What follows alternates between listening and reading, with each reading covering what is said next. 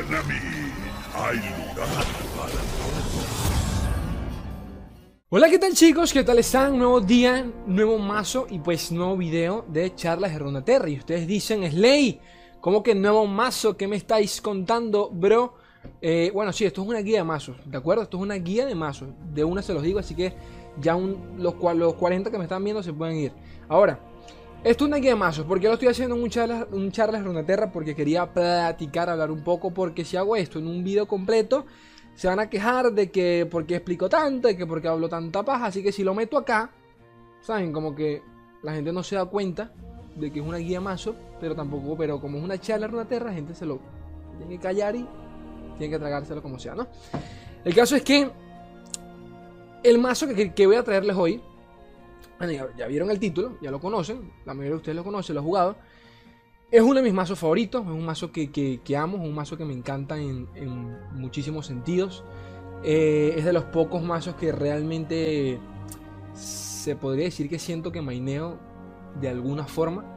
Y, créanme que estoy años luz de, de poder ser o sea, de, explotarlo en su, en su máximo potencial. Realmente siento que me falta bastante. Siento que cometo muchos misplay, pero bastantísimo. También me parece uno de los mazos más flexibles del juego, más complicados de utilizar precisamente por eso.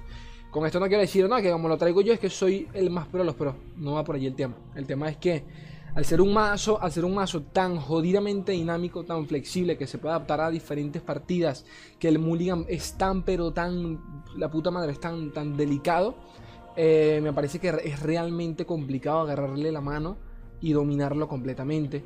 A nivel competitivo este deck se vio durante mucho tiempo, siempre aparece por allí y desaparece, cositas de karma y de, y pero el caso es que no deja de ser un mazo demasiado bueno y quería platicar un poquito sobre eso, sobre el tema de mainear mazos. Por ahí, una, por ahí uno de ustedes me comentó, eh, me dijeron por allí en comentarios, ¿cómo fue que me dijo?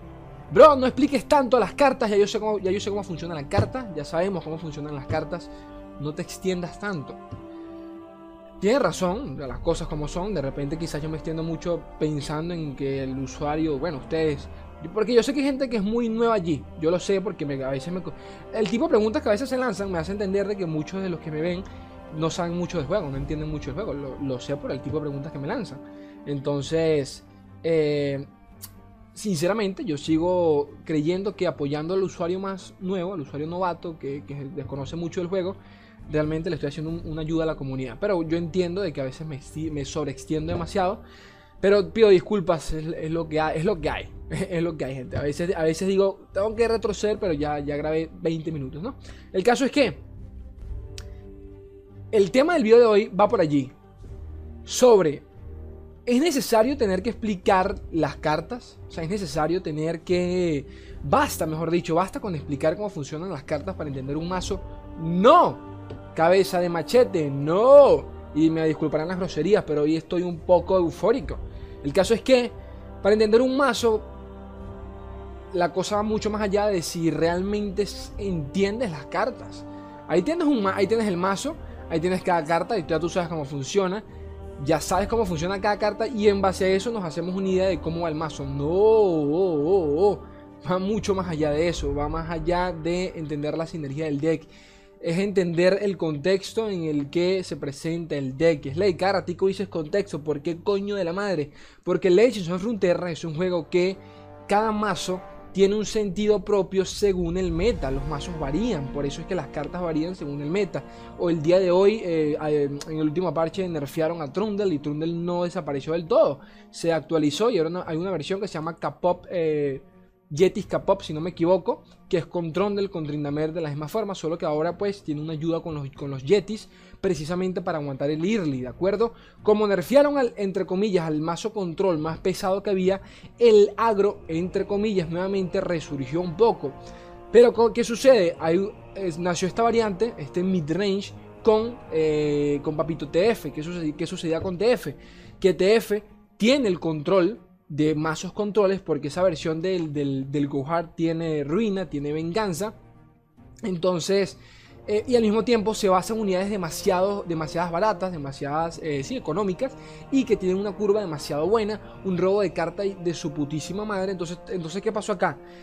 el Gohar se convirtió en un mazo mid-range que le podía toda de que le pueda, toda verga, sigue siendo uno de los mejores mazos a día de hoy para subir en, el leather, si, me lo preguntan a mí, bueno, si me, lo preguntan a mí no, ahí, están las estadísticas, pero les digo esto para que entiendan a, qué es lo que me refiero. Entonces, nerfearon el control, apareció un nuevo arquetipo allí con el Gohar, que no es ni, ni full agro ni tampoco es full control, es un poco las dos cosas, puede limpiar mesa tranquilamente, puede hacer demasiado daño en las primeras rondas, entonces, ¿qué sucede? Eh, en base a eso, muchos mazos midrange pues fueron muriendo porque el Gohar se los comía, eh, se los comía sin más. como el Gohar se los comía todos, pues renacieron o resurgieron otras variantes, como por ejemplo el Corina Control, que ya se los he traído mil veces al canal, básicamente consiste en lo mismo, esperar a que te salga Ledros y cerrar la partida. Se puede comer entre comillas al Gohar, dada la partida, sí, tienes una cierta ventaja por allí. Luego por encima, eh, por ese mismo efecto, nos, le surgieron mazos como el Heimer V. El Heimer V se está volviendo a, utilizar porque limpia relativamente fácil la mesa. Con el tema de rayo solar. Rayo solar, sí, rayo solar. El hechizo coste 6 que silencia. Puedes matar a cualquier bicho extraño que consigas en la partida. Puedes matar a Trindamer, puedes matar a Trondel. Eh, básicamente que, que es uno de los mazos también que que contrarrestan al Gohar, la nueva versión del, del Yetica Pop. Entonces, porque bueno, te lanzan, te lanzan Field de Rush y listo. Y no me importa una verga que tengas lo que tengas. Te vas a la casa. Entonces, bueno, esto lo comento para que entiendan de que cada puto mazo que hay en el juego existe porque ya existe otro mazo. ¿De acuerdo? Y no basta con entender las cartas para, para, para, entender cómo funciona un mazo. Y eso es lo que quiero, quiero aclarar el día de hoy con este video. Quiero tocar el día de hoy con este video. Entonces, Basta con mainear un deck. ¿En qué consiste mainear un deck? Mainearlo es conocer el deck en cada bendito enfrentamiento posible y, exprimirlo en lo más mínimo. Uno de los factores primordiales en cualquier juego de cartas para, para, para por así decirlo, para poder eh, considerarte ya un mejor jugador a ti mismo es el mulligan. Este juego se basa en el Mulligan, es, todos los juegos de cartas se basan en el Mulligan. El Mulligan se definen, sin exagerar, el 80% de las partidas, a mi, a, mi, opinión, por no decir más. Hay factores obviamente de probabilidad slash suerte que es, ya, no, ya no dependen directamente de nosotros. Digo, no dependen directamente de nosotros. ¿Por qué? Porque a pesar de que sí hay un tema de suerte en el juego, hay, hay factores que tú no controlas, hay una frase que me encanta, que me encanta a mí que, que, que, de vez en cuando repite Swing y es que él dice, a la hora, bueno, es una excusa de él de por qué él tarda tanto en, pensar la jugada. Y él dice, yo prefiero quedarme tranquilo con lo que yo sé que puedo controlar. ¿De acuerdo? Entonces, para estar tranquilo conmigo mismo, estoy parafraseando un poco, pero por ahí va el tema, para estar tranquilo conmigo mismo, intento reducir en todo lo que pueda esa pequeña probabilidad que yo no manejo. ¿De acuerdo?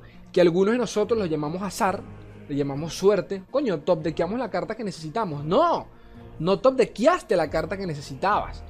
Si tenías tres copias de esa carta, la probabilidad de que te, si tenías tres copias de esa carta en el, en el mazo y no tienes ninguna en mano, ni en la partida, tienes las tres en el resto del mazo, la probabilidad de que te saliera era inminente, ¿de acuerdo? Y tienes que pensar en base a eso. Pasa que muy poca gente es consciente de este tipo de cosas y por eso estoy, coño, estoy repitiendo esto porque quizás Quizás mucha gente ni se da cuenta en el, en el transcurso de la partida. Juegan de manera automática pensando, coño, ¿por qué no me sale el bendito diezmar que me hace falta? Y le sale el último momento y, creen que es suerte. No, el, temita no va por allí. La, suerte como tal no existe en estos juegos. Es sencillamente la probabilidad. Pero sí, podemos meter un poquito de suerte para, para sentirnos humanos, ¿no? Pero no va por allí, es lo que quiero decirles. La probabilidad va de eso no nos ha salido una carta, es decir, que tenemos el mayor chance de que nos empiece a salir a partir de ahora. ¿De acuerdo? Entonces quiero que vivan con eso. ¿Por qué comento esto? Porque el día de hoy pues tenemos aquí al, al, bendito Carmalita Carmalux, uno de los mazos más flexibles del puto juego que requieren realmente de un mulligan de puta madre porque básicamente yo no sé cuántas partidas yo he dicho, wow, si yo no hubiese, si yo le, si yo le hubiese hecho mulligan esta carta al comienzo de la partida, hubiese perdido tranquilamente.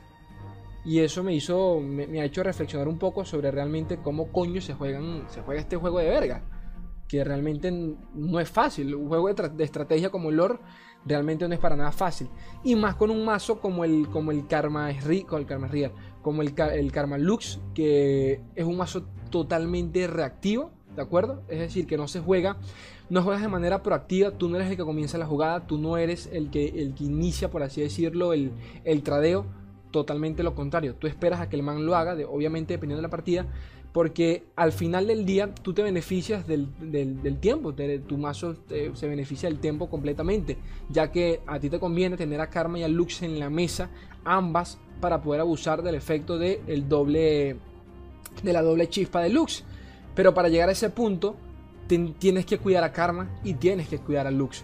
Bajarlas es necesario, pero tienes que eh, medir correctamente los hechizos que tiene el man, saber cuáles son los hechizos que te letean a tus campeones y en base a eso armar una partida. ¿De acuerdo? Es complicado porque a diferencia de otros decks, a diferencia de muchísimos decks, en donde por ejemplo eh, se basan en un campeón, Karma Lux para funcionar realmente no, realmente quieres tener a ambas para poder cerrar la partida. Hay partidas en las que no, hay yo he ganado muchísimas partidas exclusivamente con Lux, no les miento, porque Lux eh, si, si es un dead que no tiene cómo bajarse al Lux, podemos abusar un poquito de eso, sinceramente. Y con Lux defendiéndola con, algún, con un par de rechazar y la chispa de Lux a cada rato, podemos cerrar tranquilamente la partida. Pero eso, eso, eso solo sucede en muy pocos enfrentamientos. En la gran mayoría vamos a, vamos a, querer, vamos a querer llegar a late, ¿no? Entonces, mulligans y enfrentamiento. ¿De qué va esto, Slay? ¿Cómo funciona este, esta, esta verga? O sea, explícame un poco, a ver, ya que te, te gusta hablar tanta paja. El Mulligan, ya ustedes saben qué, es, es ese primer eh, cambio de cartas que hacemos al comienzo de la partida. Esta carta me sirve y esta no, me quedo con esta, me quedo con aquella, punto y final. Básicamente eso es el Mulligan. Este. ¿Por qué es tan importante en, lore y específicamente en el Karma, el Karma Lux? Me confundo con el Real, con el Karma Lux, el tema de, del Mulligan. Bueno, básicamente porque, aunque es un deck bastante flexible, si comenzamos con una mala mano, pues la partida se nos puede venir encima completamente, ¿de acuerdo?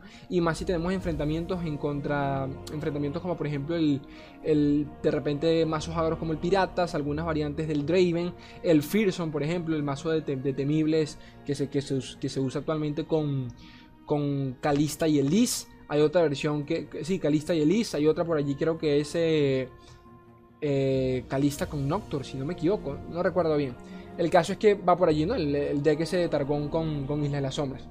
Sea como sea, hay que, adaptarnos a la partida. Si vamos en contra de un mazo de los dragones, tenemos, tenemos que saber eh, cómo adaptarnos a él. Queremos unidades pesadas para poder aguantar ronda tras ronda los tradeos de los dragones, porque los tradeos, los no son nada fáciles. Sabemos que se mantiene combate singular, es decir, que no podemos bajar a Karma o a Lux en cualquier momento de la partida. Tenemos que obligar a que gaste recursos en nuestras unidades, en nuestros seguidores, para poder tener después eh, el pase libre con Karma o con Lux. ¿De acuerdo? A pesar de que tenemos rechazar, como les digo nuevamente, hay que forzar un poco la partida. Eh, hay que saber cuándo bajar acá, hay que cuándo bajar a Lux, por ejemplo. Lux tiene, tiene una gran ventaja de que Lux cuando se le baja, ya Lux baja con barrera. O sea, ya Lux baja con una defensa permanente por esa ronda. ¿De acuerdo? Y de esto se puede abusar ya sea para atacar o para defender. Solo que hay que saber cuándo hacerlo. En ronda de defensa, bajar a Lux es para el man, coño de la madre, no puedo atacar hasta que no le quite esa barrera Lux. Y eso es un detalle bastante importante con el que podemos jugar. Pero hay que saber cómo defenderle y hay que saber qué tiene el enemigo. Entonces, el error, tip, el error más típico que veo yo eh, con, cuando, cuando llevan este tipo de decks cuando llevan, sí, cuando llevan este tipo de decks es que bajan a Carmita o bajan a Lux en las primeras rondas, sencillamente como para que, para que gastemos algún hechizo en ella y el temita no va tanto por allí. Este es un deck que puede generar bastantes unidades pesadas y yo realmente no veo necesidad de que tengas que gastar, eh, de que tengas que baitear al enemigo bajando a Karma o a Lux, no tiene sentido alguno. ¿A qué voy con esto? Tienes remembranza, Remembranza es uno de los hechizos eh, insignia de los decks de, de Lux, realmente. Eh, en especial del, del Lux, pero del Lux en general es una de las cartas insignias por el hecho de que la puedes utilizar en turno 3. Entonces, ¿cuándo me quedo entonces con Remembranza? Remembranza no te sirve de nada en contra un deck agro. Sinceramente, rara vez vas a utilizarla, rara vez vas a utilizarla. El man, tuvo que haber comenzado muy mal en las primeras rondas para que él no haya bajado nada y te, y te dé la oportunidad de aguantar hasta el turno 3 para que tú te quedes sin maná solo para bajar una remembranza y te puede salir algo malo. Casi todo lo que te trae remembranza es buenísimo. Comencemos por allí.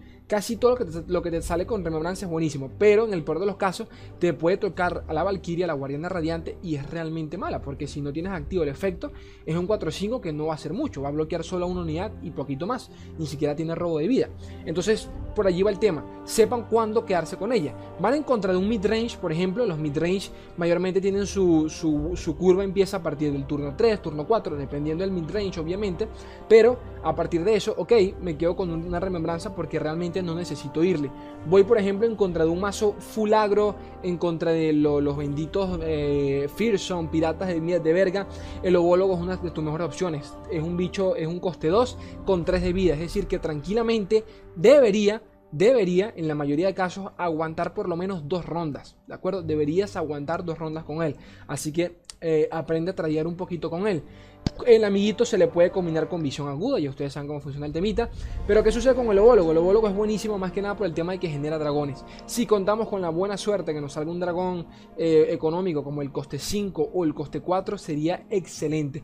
Pero como yo tengo mala suerte, casi siempre me salen los putos dragones coste 9, coste 8 y me quiero cortar las bolas. Pero aún así funcionan porque eventualmente en, puntos ya alargados de las partidas, bajar un dragón de eso es automáticamente eh, para el enemigo hacerle focus a él. ¿De acuerdo?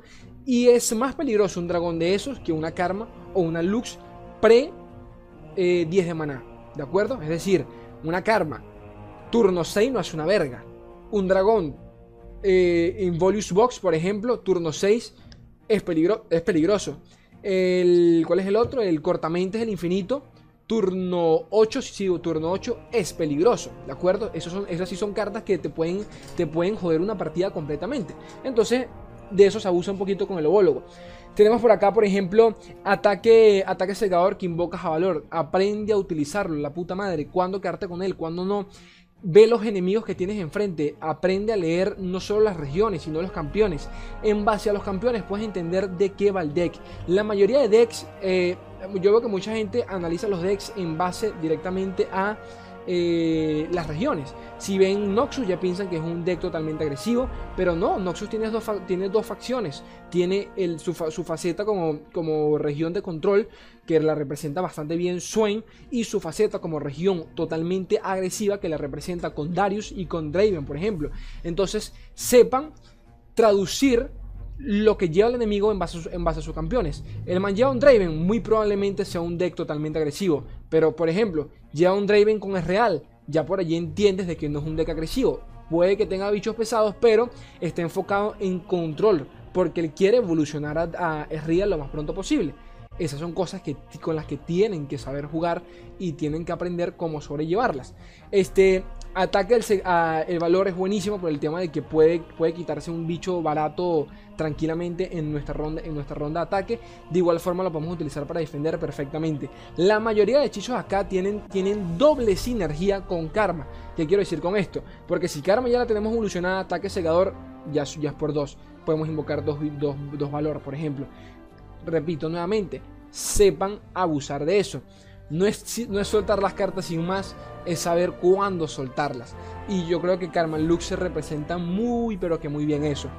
El agro está jodido, realmente no importa, porque tenemos, por ejemplo, a Doso Sabroso, tenemos a la, a la, Guardiana Radiante por acá. Tenemos bastante, pero que bastante robo de vida como para poder saber cuándo tradear. Con este deck han sido muchísimas las veces que yo tranquilamente, tranquilamente en las primeras rondas, yo he llegado a perder hasta 10 de vida, sencillamente porque yo sé que tengo las herramientas para poder recuperarme sin ningún problema en una ronda. Tranquilamente, muchísimas veces me basta con bajar al, al, al, bichito este púrpura, a dos sabrosos, eh, lo bajo en mi, ronda de defensa, el man ataca, se queda sin maná, se lo, se lo coloco enfrente su unidad más fuerte, tengo combate singular o golpe coordinado y listo, tengo doble curación. En una sola ronda y con un solo hechizo, ya este man eh, nos está curando hasta 8 de vida, ¿de acuerdo? Repito nuevamente, deck flexible, sepan cuándo bajarlo, sepan cuándo pueden comer una barbaridad de daño y cuándo no. No tienen robo de vida, no tienen guardiana, no tienen algozo por allí, ok, hay que jugar de manera, eh, hay que jugar de manera proactiva, no puedo dejar de que este man me haga daño constantemente porque hay hechizos que nos pueden joder. El, el temita de diezmar, a pesar de que tengamos, por ejemplo, rechazar y todo el tema, los rechazares, dependiendo de la partida, tenemos que saber cuándo utilizarlos para defender tanto a Carmita como a Lux, ¿de acuerdo? Por ejemplo, si han encontrado un Trundle, rechazar es obligatorio en ese Mulligan para poder eh, eh, asegurar que no te salgan y no te juegan con un Field de Rush, con un Warmother, con una ruina. Sepan cuándo utilizar esa verga. ¿Cómo coño jugar ante la ruina? Por ejemplo, ¿cómo coño jugar ante ese tipo de decks como el, el Gohar? Eh, el, sí, sí, la propia ruina que nos limpian mesa constantemente. Jugar siempre con dos o con tres bichos en mesa. Especialmente con dos. Con esos mismos bichos vamos a ir atacando, vamos a ir atacando, vamos a ir atacando, forzando que el enemigo diga coño de la madre, tengo que gastar la ruina eventualmente.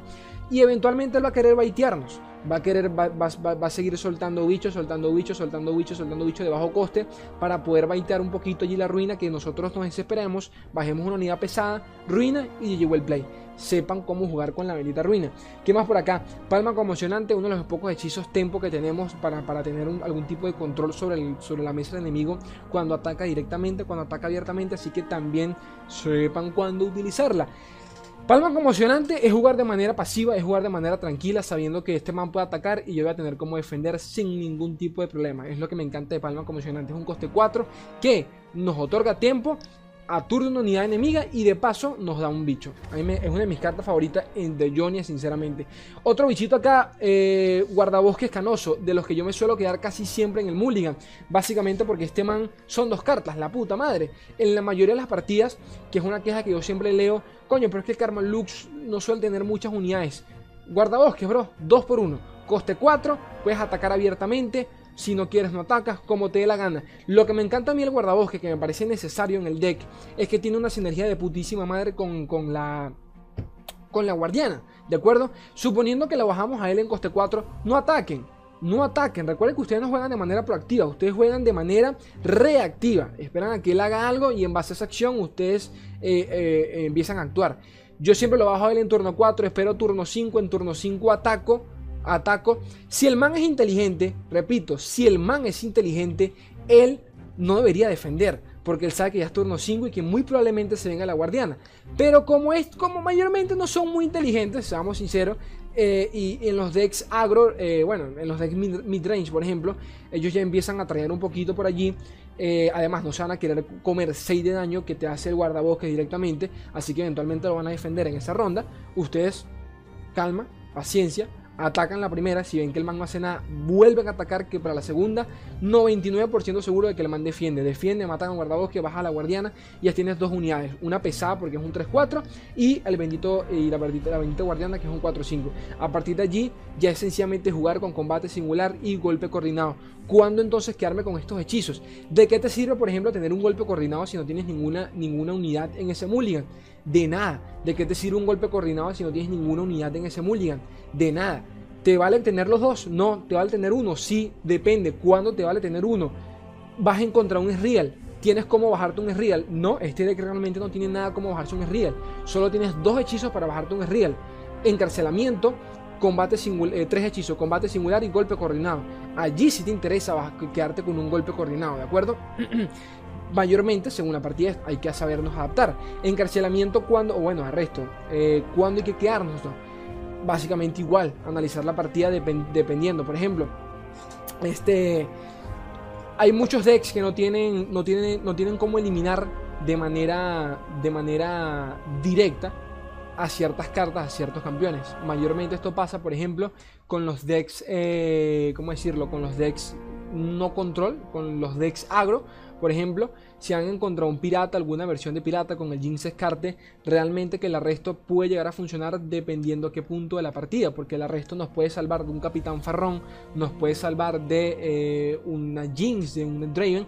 En esos decks mayormente ellos no van a gastar hechizos, ¿de acuerdo? Para matar a tu unidad que, que tiene secuestrada a una de sus unidades.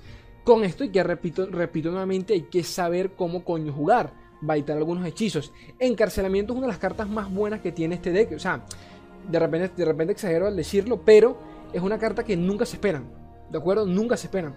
Siempre hay que guardarla para puntos prolongados la partida donde el man ya está totalmente confiado y de la nada suéltale, le robas la carta vital, le robas el win condition, le puedes robar un Ledros, le puedes robar un Real, un qué sé yo, un Capitán Farrón, una Sejuani, una Age, cartas pesadas que el man realmente no espera, le puedes quitar un Trindamer de encima evolucionado, le puedes quitar de encima un Trundle, dependiendo de la partida nuevamente, o sea, hay que sabernos adaptar a eso y poquito más.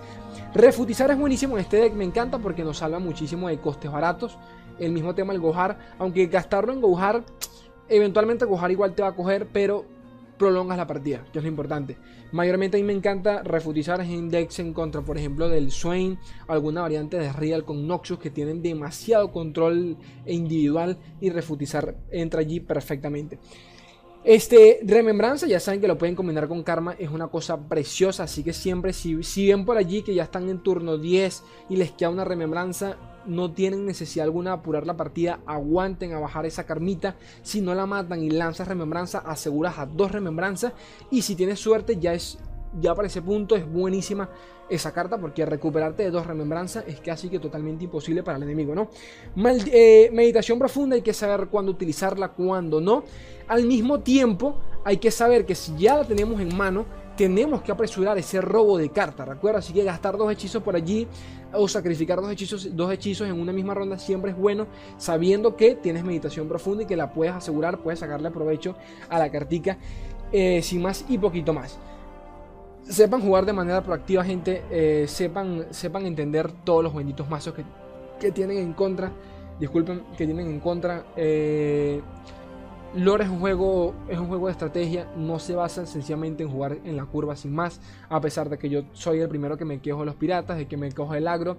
Realmente un nivel competitivo hasta el agro necesita bastante cabeza porque ya tú sabes que tiene el man en qué ronda, cuándo bajar una carta, cuándo no. Y jugar de manera automática es darle un paso, es darle la ventaja al enemigo de que él ya sabe cómo juegas tú, él ya sabe cómo se juega ese deck, así que básicamente él ya tiene un mulligan preparado para ti exclusivamente para ti. Entonces, en base a eso, juega tú también pensando, ok, yo también tengo un mulligan preparado para ti. ¿De acuerdo? Siempre, siempre, por allí, por allí algunos de ustedes sabrán lo que es la ley de Murphy.